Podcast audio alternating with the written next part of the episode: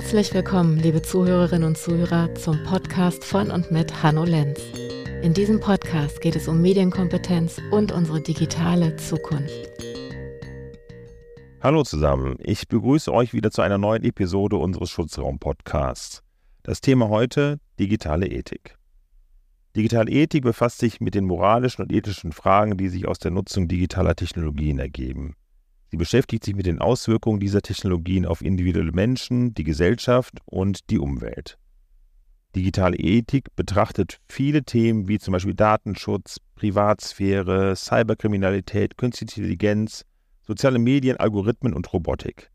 Sie hinterfragt die ethischen Implikationen dieser Technologien und deren Auswirkungen auf individuelle Freiheiten, soziale Gerechtigkeit, Gleichberechtigung, Würde und die Möglichkeit zur Teilhabe am digitalen Leben. Im Zentrum der digitalen Ethik steht die Frage, wie digitale Technologien moralisch verantwortungsvoll entwickelt, genutzt und reguliert werden können, um das Wohl aller Betroffenen zu fördern und mögliche Schäden zu minimieren. Es geht darum, einen ethischen Rahmen für den Einsatz digitaler Technologien zu schaffen und sicherzustellen, dass sie den grundlegenden Werten und Prinzipien der Gesellschaft entsprechen. Digitale Ethik betrachtet auch die Verantwortung der Entwickler, Unternehmen und Regierungen im Umgang mit digitalen Technologien. Sie fordert Transparenz, Rechenschaftspflicht und die Berücksichtigung sozialer Auswirkungen bei der Entwicklung und Implementierung dieser Technologien.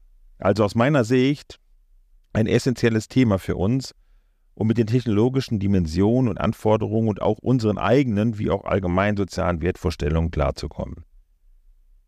Das ganze Thema kann ich nicht alleine bewältigen, auch heute im Podcast. Ich bin total froh, dass ich zu diesem Thema einen Experten begrüßen darf, Frau Dr. Nora Schulz, promovierte Biologin, Wissenschaftsjournalistin und wissenschaftliche Referentin in der Geschäftsstelle des Deutschen Ethikrats. Herzlich willkommen.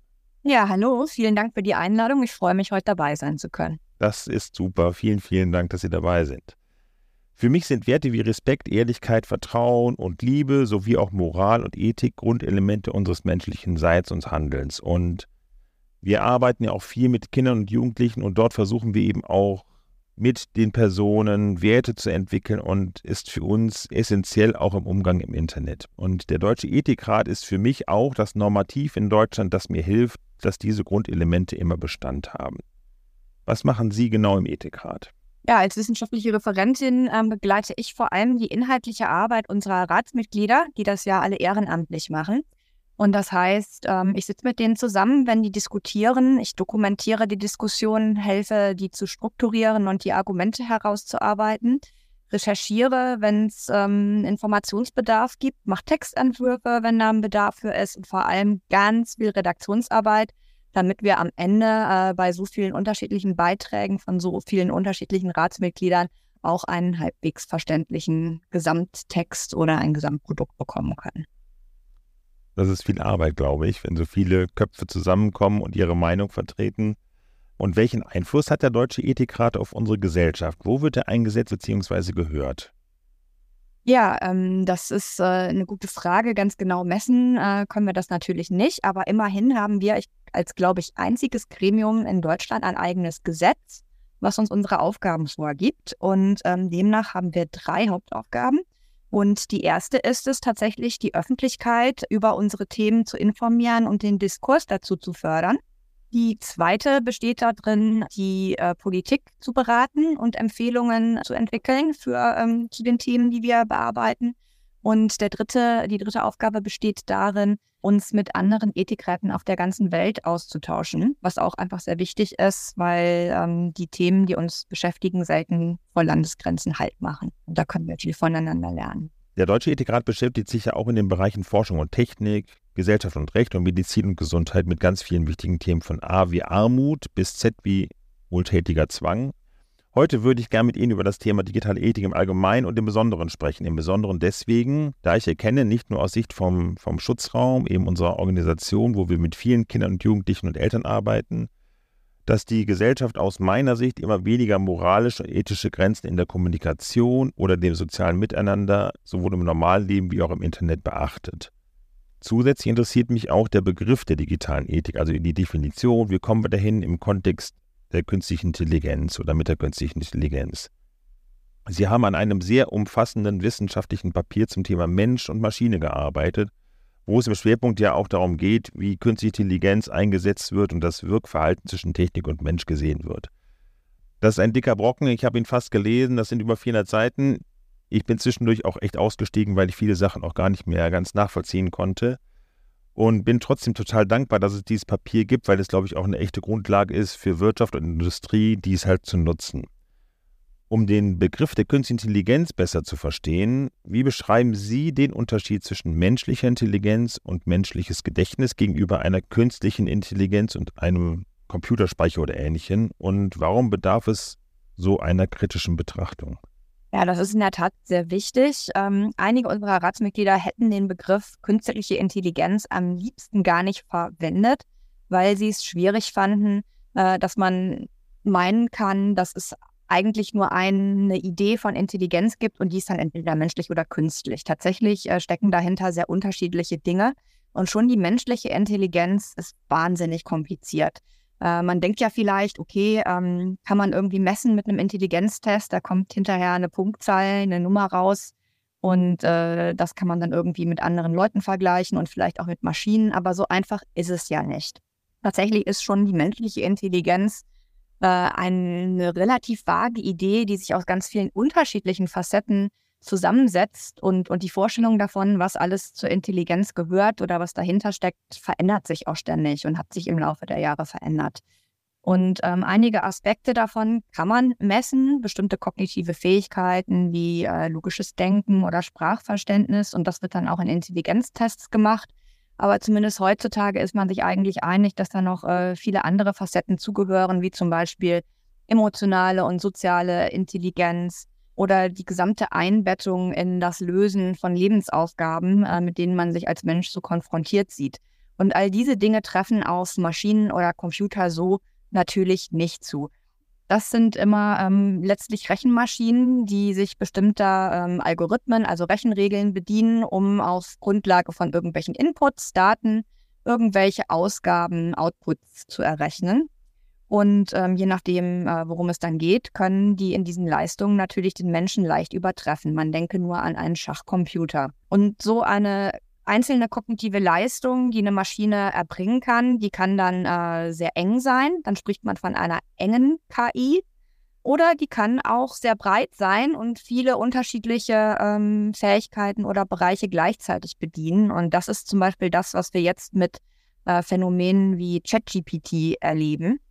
Die können dann so viel äh, scheinbar äh, Sprache verstehen, Sprache generieren, ähm, Aufgaben lösen, was rechnen, neue Dinge finden oder sogar erschaffen, scheinbar, dass man meinen könnte, man hat es mit einem intelligenten Gegenüber einer künstlichen Persönlichkeit zu tun. Und das ist aber nicht so, äh, sondern dahinter stecken immer noch Statistikmaschinen, die äh, auf Grundlage vieler, vieler Daten und sehr leistungsfähiger Rechenmethoden ähm, was ähm, ausrechnen, was in einer bestimmten Situation wahrscheinlich eine gute Lösung der ihnen gestellten Aufgabe bietet. Ja, darf ich da ganz kurz mal einhaken? Ähm, zur Information für unsere HörerInnen.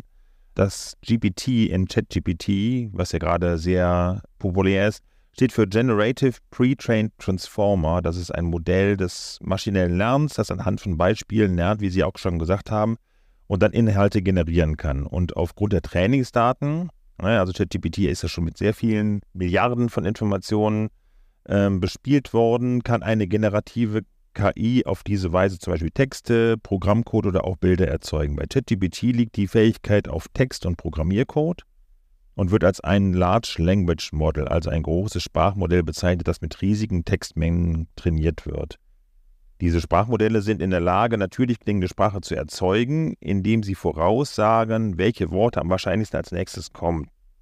Genau, also letztlich wahnsinnig leistungsfähige Statistik ähm, und Mustererkennung, aber ähm, die Intelligenz, so wie wir sie beim Menschen verstehen oder gar eine Persönlichkeit, wird in diesem Fall eigentlich nur ähm, simuliert. Das heißt, nur ganz kurz, das heißt also auch ChatGPT kennt gar nicht die deutsche Sprache, sondern kennt nur sozusagen die Verwendung von deutschen Worten und die Wahrscheinlichkeit, welche Wortkombinationen zum Beispiel eher aneinandergereiht werden können.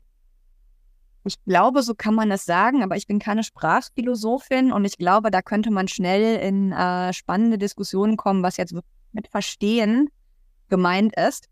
Ähm, und man muss der Fairness halber auch sagen, ähm, die Idee, dass künstliche Intelligenz sich irgendwann mal so weiterentwickeln könnte, dass sie tatsächlich eigene mentale Zustände, ähm, Einsichtsfähigkeit und Emotionen entwickelt zum Beispiel. Die Idee gibt es und es gibt auch Leute, die das für äh, möglich und sogar nicht unplausibel halten, dass das irgendwann mal ähm, passieren könnte. Und dann hätte man es tatsächlich mit einem wirklichen intelligenten künstlichen Wesen zu tun.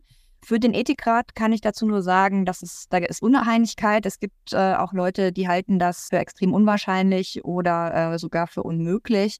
Und Einigkeit besteht aber darin, dass jedenfalls die Systeme, mit denen wir es jetzt zu tun haben und in nächster Zeit zu tun haben werden, da nicht reinfallen in so eine Kategorie.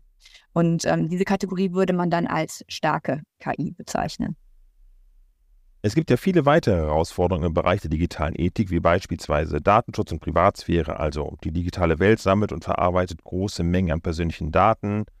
Und die Herausforderung darin besteht ja, sicherzustellen, dass diese Daten angemessen geschützt sind und die Privatsphäre der Menschen respektiert wird. Dann haben wir soziale Medien und Desinformation, natürlich ein Thema, was auch den Schutzraum sehr, sehr stark betrifft, wo wir halt immer wieder Wissen vermitteln wollen und soziale Medien haben einen immensen Einfluss auf Meinungsbildung und den öffentlichen Diskurs. Es findet ja scheinbar unaufhaltsame Verbreitung von Falschinformationen und manipulierten Inhalten statt. Und dann haben wir noch das Thema digitale Teilhabe, was ich auch sehr wichtig finde. Das ist der Zugang zu digitalen Technologien, der für alle Menschen möglich gemacht werden soll. Und dieses Gleichgewicht haben wir auch noch nicht. Und wie werden diese Themen im Deutschen Ethikrat diskutiert und wie nehmen Sie diese Entwicklungen wahr? Ja, das sind tatsächlich alles drei Themen, die wir ähm, sehr intensiv diskutieren, auch nicht jetzt erst äh, in unserer jüngsten Stellungnahme zu Mensch und Maschine, sondern vor allem zu den Fragen ähm, der Privatsphäre und des Datenschutzes haben wir ähm, vor einigen Jahren, 2017, schon mal eine fast genauso dicke Stellungnahme zum Thema Big Data rausgebracht. Die auch nach wie vor ähm, lesenswert ist und wo wir auch in unserer aktuellen Stellungnahme viel darauf verweisen, weil das Thema eben damals schon so wichtig war. Und vielleicht kann ich einfach mal zu Anfang sagen, das hängt halt auch wirklich alles zusammen. Das sind keine separaten Themen, die nebeneinander stehen, sondern diese ganzen tollen Anwendungen, die wir ja auch alle im Alltag kennen und genießen und wahrscheinlich größtenteils nicht mehr missen wollen, die funktionieren fast alle nur deswegen, weil leistungsfähige Softwaresysteme entweder ständig mit riesengroßen Datenmengen arbeiten oder das irgendwann mal in der Vergangenheit getan haben und aus diesen Daten die Muster ermittelt haben, was uns allen gefällt und was wir nützlich finden. Das heißt, wenn wir unser äh, Smartphone nutzen und irgendeine äh, Suchanfrage an Google oder, oder auf eine Karte tun oder Empfehlungen für irgendeinen Medieninhalt haben möchten, dann sind die nur deswegen so gut, weil diese Systeme mit wahnsinnig vielen Daten darüber arbeiten, was äh, andere Menschen, die irgendwie ähnlich sind wie wir, irgendwann auch schon mal gemocht haben. Und daher wissen die, was wir jetzt als Antwort gut und nützlich finden könnten. So. Und dieser Zusammenhang ist deswegen äh, so wichtig, weil ähm, da dann natürlich äh, auch äh, sehr viele äh, Verletzlichkeiten dahinter stecken. Weil wenn irgendein System sehr, sehr viel über mich weiß, und mir das ausspielen kann, was meine ähm, Aufmerksamkeit fesselt, dann hat dieses System beziehungsweise die Menschen oder Organisationen, die dahinter stehen, natürlich auch große Möglichkeiten, Einfluss auf mich zu nehmen. Und das ist eigentlich das Grundproblem. Ja, vielleicht, wenn ich da mal ganz kurz einhaken darf, dass jetzt als reales Beispiel viele Kinder und Jugendliche, also eher die Jugendlichen, nutzen ja sehr viele soziale Medien wie WhatsApp, Instagram, TikTok und ähnliches. Und die sind ja alle auch durch Algorithmen gesteuert. Also quasi, wenn ich jetzt, wenn jetzt ein Anwender TikTok öffnet und sich ein Kurzvideo anschaut, wird direkt sozusagen der Algorithmus aktiviert und geschaut, wofür interessiert sich die Person, die sich das gerade anschaut, um einmal die Person, die dahinter sitzt, sozusagen glücklich zu machen und bei Interesse zu halten. Und es werden eben immer genauer und gezielter Inhalte ausgespielt, die genau dieser Person zusagt. Das hat natürlich zwei Seiten. Auf der einen Seite ist es natürlich sehr angenehm für die Person, genau die Inhalte zu sehen, die sie halt gut findet. Auf der anderen Seite natürlich auch total gefährlich, weil halt Zeit verstreicht, weil mein Gehirn nicht arbeitet, weil meine Abhängigkeit zu solchen Medien halt natürlich steigt, weil es auch mich glücklich macht, wenn ich dann einfach mir so ein paar Kurzvideos ansehen kann, was aber gar nicht mehr objektiv ist.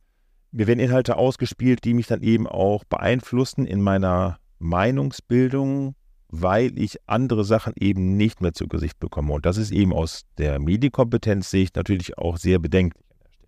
Ja, also das ist auf jeden Fall eines der Probleme, dass man vielleicht einfach zu viel Zeit damit verbringt. Aber da hört es ja auch noch nicht mit auf, weil man sich ja auch immer fragen muss, warum soll ich damit eigentlich so viel Zeit verbringen? Wer hat da was von? Und ähm, nun ist es ja tatsächlich so, dass viele dieser Angebote ähm, von kommerziellen Unternehmen betrieben werden, die entweder da äh, direkt äh, dran verdienen, dass ich äh, ein, ein Produkt nutze, oder die eben ähm, über Werbekunden darauf hoffen, dass ich möglichst viele von den Anzeigen, die auf ihren Plattformen äh, laufen, dass ich da möglichst viele Anzeigen sehe und das dann ähm, auch nachverfolge und irgendwas kaufe.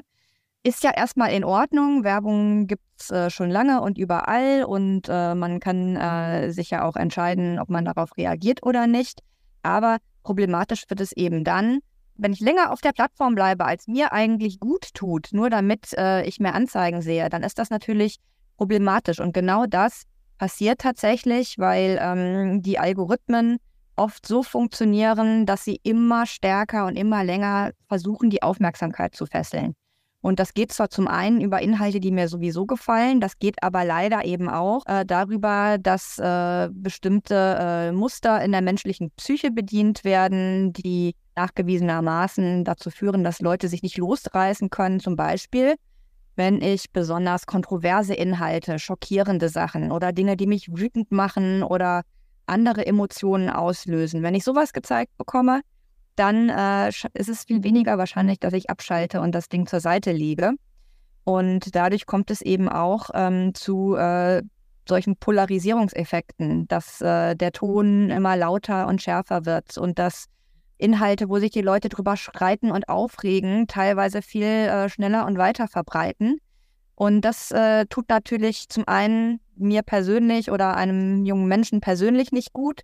Und es tut aber auch der Gesellschaft als Ganzes nicht gut, weil dadurch eben die Diskussionskultur leidet und ähm, man vielleicht gar nicht mehr vernünftig, äh, friedlich und sachlich sich auseinandersetzen kann mit den Problemen, die anstehen. Ja, wahrscheinlich auch, weil gar nicht alle Dimensionen aller der Nachricht, die man bekommt, beleuchtet werden, sondern eben nur polarisierende Meinungen, die lautstark verbreitet werden und man dann vielleicht auch nur noch wahrnimmt, dass diese Meinung nur noch zählt und nur diese eine Meinung gilt. Ja, das kann passieren. Tatsächlich sieht man ja oft schon die Meinungen anderer Leute, aber eben dann vielleicht die eigene und die, über die man sich am meisten aufregt und nicht die etwas langweiligeren Zwischentöne von Leuten, die sagen, naja, da muss man jetzt mal genauer auf die Details gucken und einerseits, andererseits und lass uns mal über Kompromisse reden. Das ist halt nicht so spannend und aufmerksamkeitserregend, wie wenn jemand mit einer richtig scharfen Meinung oder irgendeinem Skandal im Feed erscheint. Ja. Wir beschäftigen uns ja sehr mit den Risiken und Gefahren im Umgang mit den sozialen Medien und auch Online-Gaming bei Kindern und Jugendlichen. Und ähm, jetzt haben wir noch schon über ChatGPT gesprochen und das klappt ja auch alles hervorragend. Ne? Also die Kinder und Jugendlichen wissen schon ganz genau Bescheid, wie sie ChatGPT benutzen können, um die Interpretation des Urfaust für den nächsten Tag mal eben kurz vorzubereiten, ohne darüber nachdenken zu müssen. Und ich habe manchmal das Gefühl, dass viele Leute ihr Denken einstellen weil es ja nur die intelligenten Helferlein gibt, die ihnen alle Informationen zu geben scheinen, die sie benötigen. Und über die Risiken hinaus, die wir gerade schon besprochen haben, so im Bereich soziale Medien, welche sehen Sie da noch? Ja, also da kann, man vielleicht an zwei Stellen einsetzen. Das eine, äh, was Sie genannt haben, bezieht sich vielleicht auf das sogenannte Automation Bias, dass man einer Maschine, die äh, nachgewiesenermaßen äh, gute Ergebnisse liefert, vielleicht äh, vorschnell vertraut, dass sie schon das Richtige tun wird. Oder sogar, und das ist in einigen Studien sogar nachgewiesen worden, dass man ihr mehr vertraut als Menschen, die irgendeine Entscheidung treffen, weil man denkt, das ist irgendwie objektiver, neutraler, sachlicher.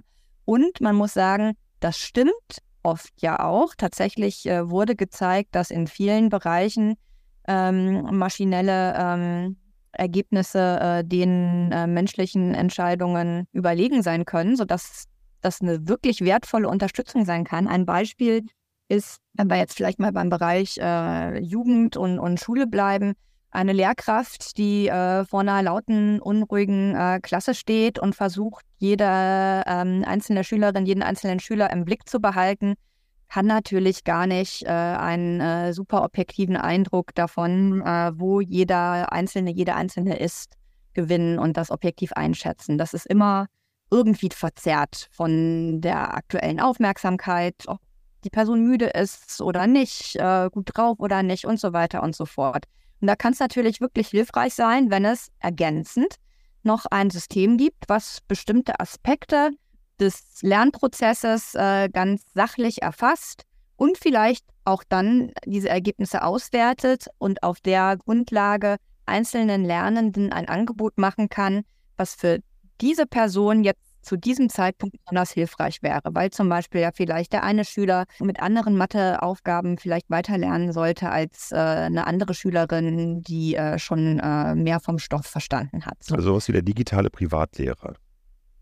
Ja, eingeschränkt. Das ist vielleicht eher der digitale ähm, Lehrassistent. Okay. Ähm, äh, und da gibt es auch wirklich ähm, ganz gute ähm, Systeme, da gehen wir auch in unserer Stellungnahme drauf ein, dass äh, sowas äh, durchaus hilfreich sein kann.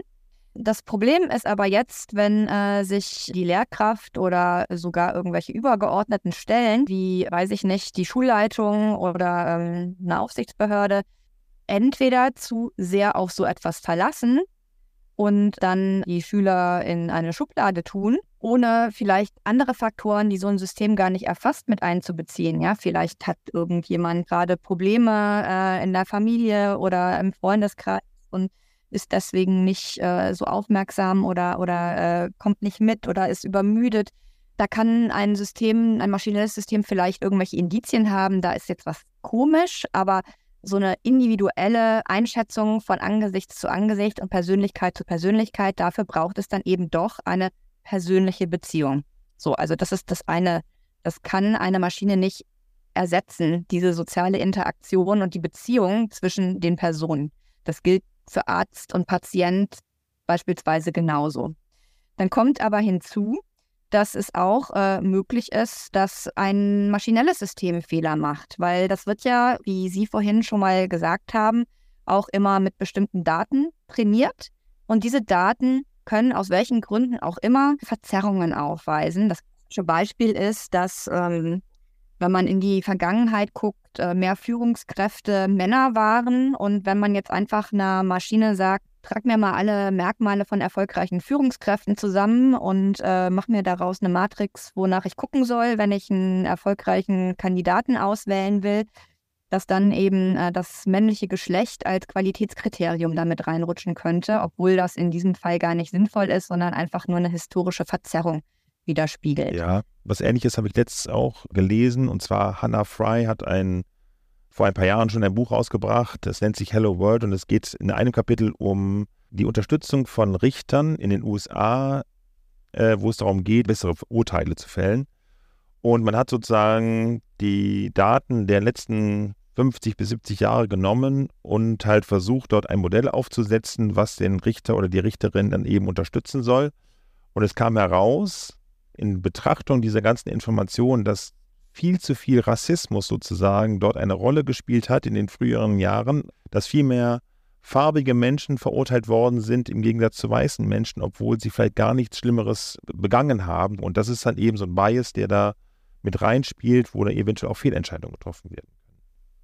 Ganz genau, auch das ist ein Thema, was wir in unserer Stellungnahme ansprechen.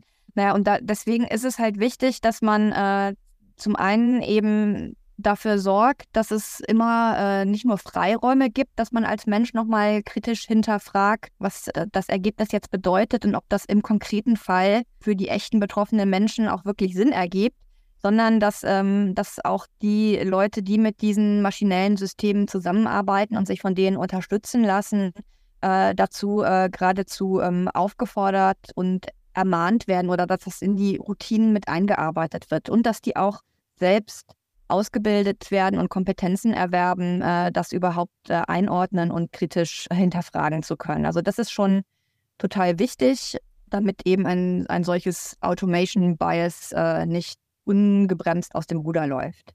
So, und das andere ist, dass auch äh, Kompetenzverluste tatsächlich entstehen können.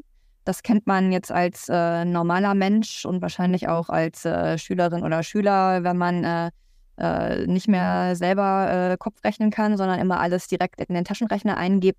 Dann hat man vielleicht bei der nächsten Mathearbeit ein Problem, weil einfach die Übung weg ist. Und ähm, so kann es natürlich auch Leuten in wichtigen Positionen gehen, wenn ein eine Ärztin zum Beispiel ähm, sich jetzt auf das tolle maschinelle System verlässt, was wirklich nachgewiesenermaßen viel besser und zuverlässiger erkennen kann, ob auf irgendeinem Röntgenbild jetzt äh, äh, krankhafte Veränderungen ist oder nicht ähm, und äh, das hinterher selber gar nicht mehr einordnen kann, dann hat sie vielleicht ein Problem damit, in der OP äh, sich im Gewebe gut zurechtzufinden oder wenn dann doch mal was komisch ist in einem Befund, das kritisch zu hinterfragen. Und da muss man eben aufpassen, dass man die Vorteile, die so ein System ja wirklich bieten kann, mitnimmt, ohne eben äh, alles an Verantwortung und Kompetenz, die man sich mühsam erarbeitet hat und auch bewahren sollte, dann gleich abzugeben, leichtfertig. Ja, absolut. Wenn ich jetzt nochmal den Blick auf die Schule richte, erkenne ich auch, dass eben viele Jugendliche auch sehr interessiert sind an den modernen Technologien und diese auch einsetzen. Nehmen wir jetzt nochmal an, wie, wie zum Beispiel ChatGPT, aber auch andere Sachen. Was können wir an den Schulen tun, damit wir mit diesen Sachen richtig und gut umgehen und dass wir auch unser normales Denken nicht sein lassen und da eben auch weiter kompetent vorangehen?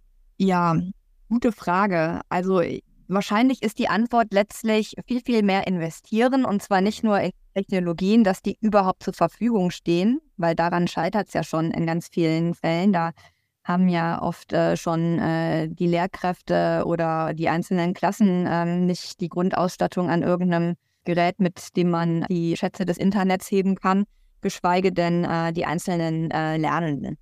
Aber eben darüber hinaus braucht es eben auch ganz viel ähm, Investitionen bei, bei der äh, Weiterbildung der Lehrkräfte, dass die mit diesen ja auch wirklich rasanten Neuerungen umgehen und sich Gedanken darüber machen können, wie man so eine Balance hinkriegt. Und das muss man einfach ganz klar sagen, funktioniert nicht mal eben nebenbei in der Freizeit bei ohnehin schon völlig überlasteten Personen. Und ähm, ich denke, man kann sich da viel ausmalen, was man machen könnte und wie gut das funktionieren könnte, aber man muss sozusagen wirklich bei den ganz grundlegenden Dingen anfangen und erstmal äh, die Zeit und Finanzierung dafür bereitstellen, dass die Leute sich äh, damit beschäftigen können. Also einmal Kompetenzvermittlung für Lehrerinnen und Lehrer und damit die eben auch Kompetenz weitervermitteln können an Schülerinnen und Schüler, Dinge richtig anzuwenden.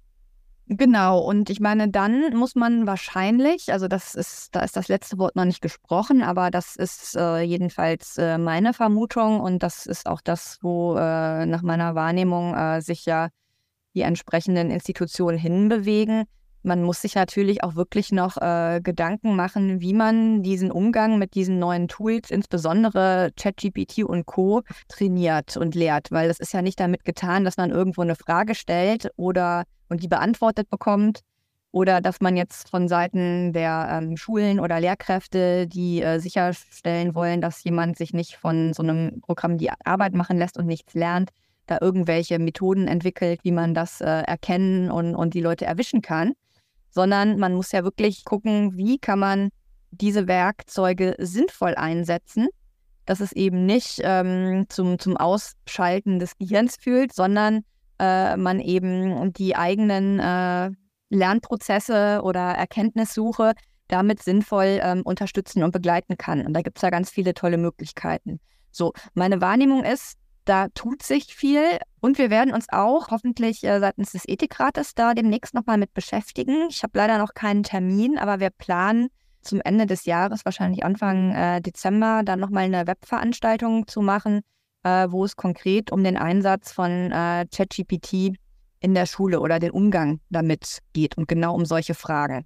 Und was ich halt zu der Stelle auch nochmal sagen würde, ähm, und da steht tatsächlich was äh, Ausführlicheres in unserer Stellungnahme zu drin. Ähm, das ist zwar wahrscheinlich an vielen Schulen, wenigstens in Deutschland, äh, im Moment kein Riesenproblem, weil es an Ausstattung fehlt, aber das heißt nicht, dass es nicht anderswo passiert, dass die Versuchung eben da ist, äh, so wie Sie eben gesagt haben, äh, bestimmte Aufgaben der ähm, Lehrkräfte einfach an äh, Softwaresysteme abzugeben. Dass man plump gesagt äh, den Lehrermangel mit ein paar äh, guten Programmen kompensieren mhm. könnte. Ja.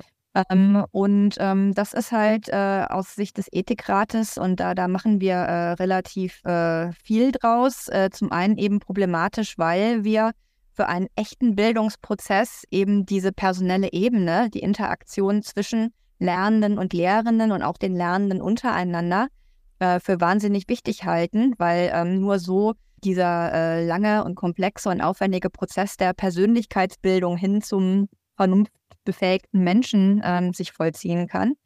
Und weil eben auch dort Softwaresysteme ähm, schnell mal wieder an ihre Grenzen stoßen. Und ein Bereich, wo das äh, besonders problematisch ist aus Sicht des Ethikrates, ist, wenn ähm, irgendwelche maschinellen Systeme eingesetzt werden, um auch noch versuchen, die Aufmerksamkeit oder die Emotionen der Lernenden irgendwie mitzuerfassen und auszuwerten. Äh, wer passt auf, wer nicht.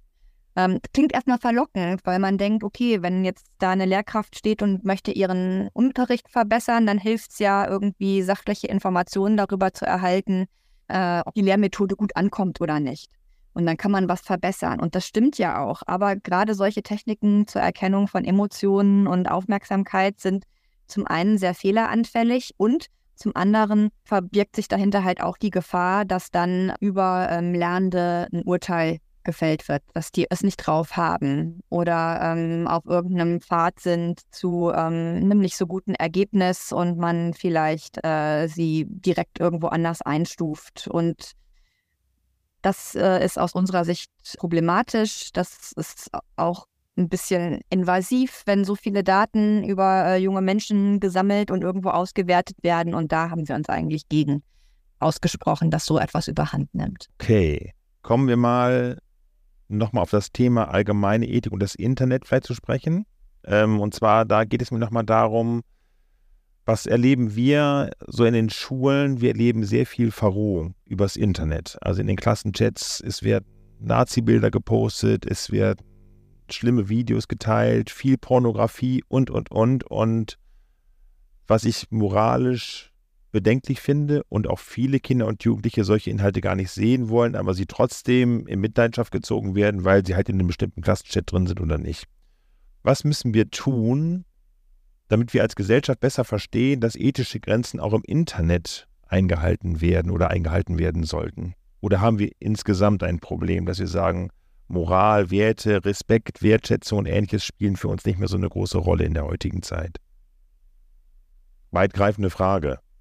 Ja, weitgreifende Frage, die man, glaube ich, nicht so pauschal beantworten kann der Eindruck, den wir im Rahmen unserer Befassung äh, mit dem Thema beim Ethikrat hatten, das hat auch eine ziemlich große Rolle gespielt, ist jetzt gar nicht mal unbedingt, dass ähm, Leute insgesamt jetzt zu dem Ergebnis kommen würden, das ist uns alles inzwischen egal, sondern dass es in der Praxis sehr schwierig ist, das in den Griff zu bekommen, weil ähm, sobald man einen äh, sehr, sehr großen Haufen an ähm, Quellen hat, die auf einer Plattform etwas beitragen können, stellt sich natürlich die Frage, wer äh, guckt eigentlich drauf, was da ist und wie das präsentiert wird. Und selbst wenn es alles auf der Plattform ist, wer entscheidet darüber, ähm, welche Person jetzt was davon ganz oben in ihren, ihrer Anzeige sehen. Und ähm, das sind ja nun Probleme, mit denen auch die Plattformen selber kämpfen. Da gibt es dann zum einen natürlich rechtliche Vorgaben, die sich auch weiterentwickeln, äh, welchen Kriterien äh, Inhalte genügen müssen und, und was vielleicht auch zu verbotenen Inhalten gehört. Dann gibt es die Möglichkeiten, dass die äh, Plattformen von sich aus auf Grundlage von irgendwelchen Richtlinien sagen, diese und jene Inhalte ähm, wollen wir nicht. Ähm, und entweder werden die dann gelöscht oder sie werden ergänzt durch irgendwelche Informationen, wo dann darauf hingewiesen wird, hier ist etwas vielleicht falsch oder äh, da gibt es eine Gegenposition. Da gibt es ja ganz viele Gestaltungsmöglichkeiten. Das Problem ist zum einen, dass es äh, schwierig bis unmöglich ist, das überhaupt alles zu sichten. Da gibt es äh, ja nun ganz gute Daten, dass zum einen die Menschen, die mit diesen Aufgaben betraut sind, unter sehr schlimmen Bedingungen arbeiten und da selber auch schwere psychische Schäden davontragen, wenn die den ganzen Tag mit so einem Unrat konfrontiert werden. Zum anderen ist es aber so, dass man da auch gar nicht vom Volumen hinterherkommt, weil es einfach so viele Inhalte sind, dass man gar nicht so viele Leute einstellen oder beschäftigen kann, die das alles sichten. Und ähm, dann gibt es ja Inhalte auch nicht nur auf Deutsch oder Englisch oder den äh, relativ äh, weit verbreiteten Sprachen, sondern es gibt ja noch viele andere Sprachen und dann für jede dieser Sprachen äh, solche äh, Content Moderators, ähm, die das durchsehen, äh, bereitzustellen, ist äh, schwierig. Genau. Zur Ergänzung ganz kurz noch eben für die Hörerinnen und Hörer. Also es gibt die großen Firmen setzen viele Menschen ein als Mitarbeiter, unterbezahlte Mitarbeiter, die den ganzen Tag sozusagen die Plattform durchforsten nach anstößigen Inhalten. Das ist zum einen natürlich Text, das ist Audio, aber auch halt Bilder, die sie sich halt anschauen müssen und klassifizieren müssen. Und das ist natürlich eine schlimme Arbeit, die die Menschen dort machen müssen, um das Internet sozusagen ein bisschen sauberer zu machen. Ja. Und ähm, vielleicht wenig überraschend sind natürlich auch schon äh, Leute auf die Idee gekommen, ob man nicht äh, auch mit dieser Aufgabe äh, die äh, künstliche Intelligenz äh, ein bisschen betrauen könnte. Und das wird auch eingesetzt. Also bestimmte äh, gibt Signalbegriffe äh, und so weiter, nach denen dann auch die Algorithmen äh, die Inhalte von solchen Plattformen durchforsten, die dann eine äh, Warnung auslösen oder vielleicht sogar eine automatische Löschung. Aber ähm, hier äh, stößt halt auch wieder ähm, das System insofern an seine Grenzen, als dass eben menschliche Intelligenz und künstliche Intelligenz nicht das gleiche sind. Und ähm, gerade das Verständnis von Sprache und das Einordnen von irgendwelchen Inhalten im konkreten Zusammenhang oft von so feinen Nuancen abhängt, dass ein Algorithmus das wahrscheinlich nicht äh, immer zuverlässig hinbekommt. Also ist jetzt etwas zum Beispiel als Spaß gesagt worden oder Satire oder hat jemand etwas zitiert, was er eigentlich kritisieren wollte. Das, all das sind halt Fälle, äh, wo es dann wirklich auf den Kontext ankommt. Und das ist nicht immer einfach so.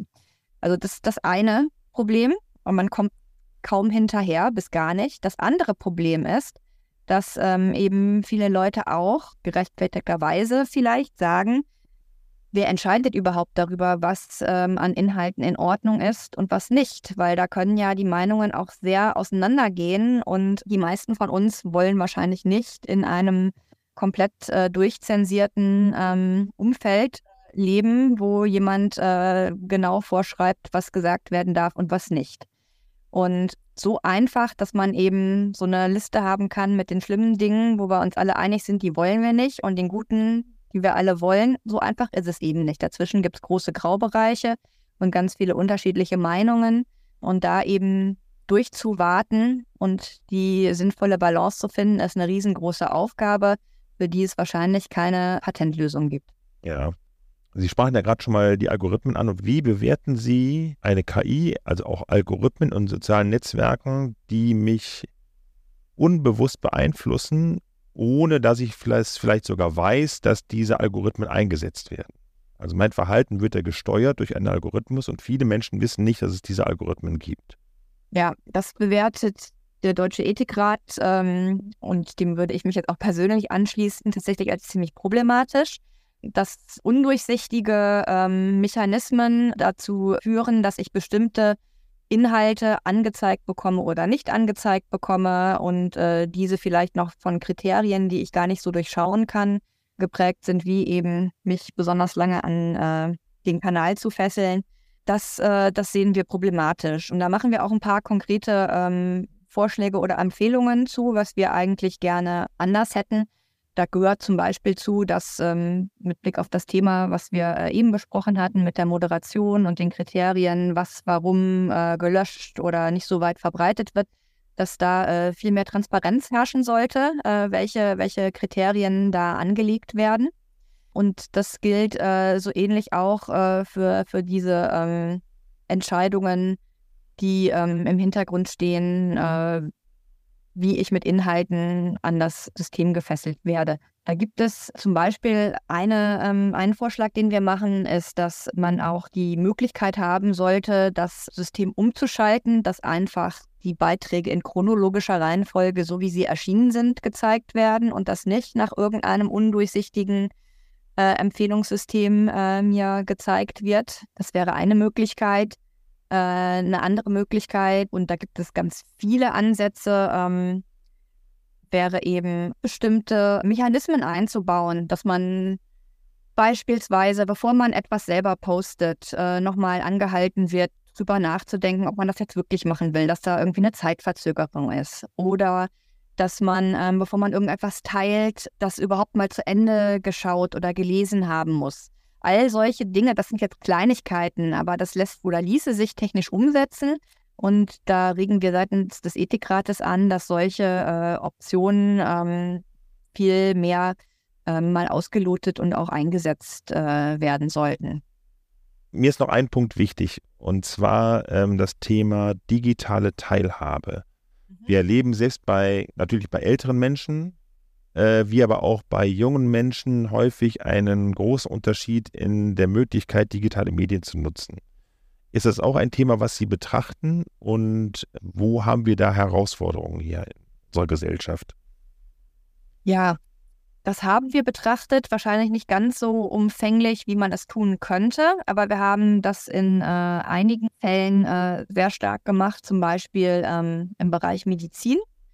Haben wir gesagt, äh, wenn das denn so ist, dass äh, zum Beispiel ein KI-System richtig gute ähm, Leistungen erzielt und zum Beispiel äh, eine bessere äh, Diagnostik oder Therapieempfehlung ähm, erbringen kann als eine einzelne Ärztin, dann ist es wichtig, dass so etwas auch wirklich allen Patientinnen und Patienten zur Verfügung gestellt wird. Und sobald das klar ist, muss dann eben auch die Priorität klar da sein, dass das nicht nur wenigen zahlungskräftigen Leuten vorbehalten bleibt, zum Beispiel. Und im Bereich Schule haben wir was Ähnliches gesagt, dass wenn es dann irgendwelche ähm, Apps zum Beispiel gibt, die nachgewiesenermaßen dabei helfen können, individuell bestimmte Kompetenzen wie ähm, Fremdsprachenerwerb, Rechnen oder keine Ahnung was äh, zu trainieren, dass dann auch das eine hohe Priorität ist, die allen äh, Lernenden zur Verfügung zu stellen und eben nicht nur denen, die sich privat leisten können. Noch eine letzte Frage. Viele Menschen wissen gar nicht, ob sie bestimmte digitale Medien oder soziale Medien nutzen sollten oder nicht, weil sie gar nicht genau wissen, was dahinter steckt. Wie ist Ihre Meinung dazu? Was sagt der Deutsche Ethikrat? Wie formulieren Sie so eine allgemeine Meinung Ihrerseits? Also wir sagen eigentlich, dass man es ganz pauschal in den seltensten Fällen beantworten kann, sondern dass es wirklich darauf ankommt, äh, sich das konkret anzuschauen. Und wir haben dafür so eine Faustregel entwickelt, jetzt konkret mit Blick auf künstliche Intelligenz, aber das lässt sich äh, für andere digitale Anwendungen genauso einsetzen. Und die lautet, dass man schauen soll, ob diese konkrete Technologie die Entfaltungsmöglichkeiten, die Handlungsspielräume, äh, beziehungsweise das, was wir die Autorschaft nennen. Also die Möglichkeit, das zu tun, was der eigentlichen Persönlichkeitsentwicklung dient. Ob das durch den Einsatz dieser Technologie erweitert wird, dass man quasi mehr machen kann als ohne diese Technologie, oder ob etwas vermindert wird, weil man zum Beispiel Kompetenzen aus, aufgibt oder in seinen Handlungsmöglichkeiten eingeschränkt wird. Und ähm, das ist so die Richtschnur, an der man sich orientieren sollte.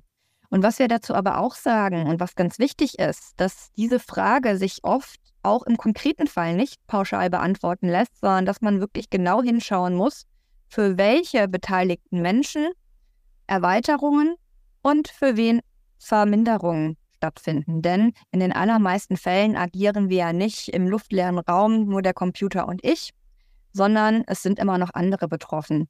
Mitschüler, Familienmitglieder, Kollegen, äh, Leute, über die durch ein System Entscheidungen getroffen werden. Und äh, diese ähm, zugegebenermaßen komplexen Abwägungen äh, sollte man sich genau anschauen und dann zu einem individuell guten Ergebnis hoffentlich kommen. Ja, okay, super. Vielen, vielen Dank. Ich habe auf Ihrer Internetseite auch gesehen, dass Sie den Blick auch weit in die Zukunft werfen, in Richtung Metaverse. Das ist für viele Menschen noch gar kein Begriff, also sozusagen eine Welt im digitalen oder im virtuellen Raum. Was steht da an bei Ihnen? Was ist das Programm in nächster Zeit? Ja, da machen wir am 15. November in Erfurt eine ganztägige Veranstaltung, zu der auch alle, die das interessiert, ganz herzlich eingeladen sind. Das läuft beim Ethikrat grundsätzlich so. Wer möchte, kann vor Ort dabei sein ähm, und mit uns durch den Tag gehen. Äh, und konkret bei dieser Veranstaltung zum Metaverse äh, werden wir uns dann äh, ganz viele spannende Fragen äh, zu virtuellen Welten, Virtual Reality und wie man dort interagiert und was das mit uns macht, anschauen. Und in der Mittagspause, wo es auch lecker Essen gibt, ist dann auch die Gelegenheit, einige von diesen ähm, Anwendungen auszuprobieren. Man muss sich anmelden, ansonsten ist es aber komplett kostenlos und alle sind herzlich eingeladen. Auch ganze Schulklassen können äh, teilnehmen. Einfach ähm, auf die Website gehen und äh, dort anmelden.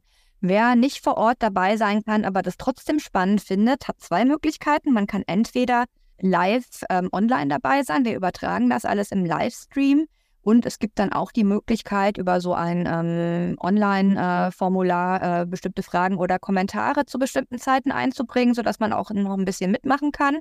Und wer auch das nicht schafft, kann wenigstens dann im Nachgang auf unserer Website noch eine umfangreiche Dokumentation finden. Wir machen eine Videoaufzeichnung, wir stellen die Präsentationen meistens online und es gibt sogar ein Transkript von der Veranstaltung.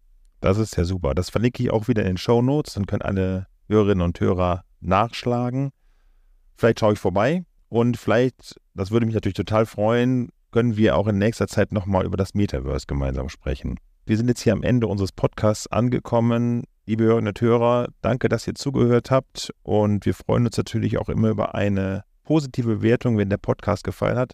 Frau Dr. Schulz, vielen, vielen Dank, dass Sie so ausführlich mit uns gesprochen haben, dass Sie sich die Zeit genommen haben zwischen Ihren ganzen Terminen, die Sie haben und ich sage ein ganz, ganz großes und herzliches Dankeschön an Sie.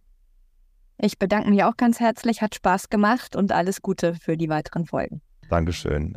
Dann wünsche ich allen eine gute Zukunft und wir hören uns bis bald. Tschüss. Tschüss.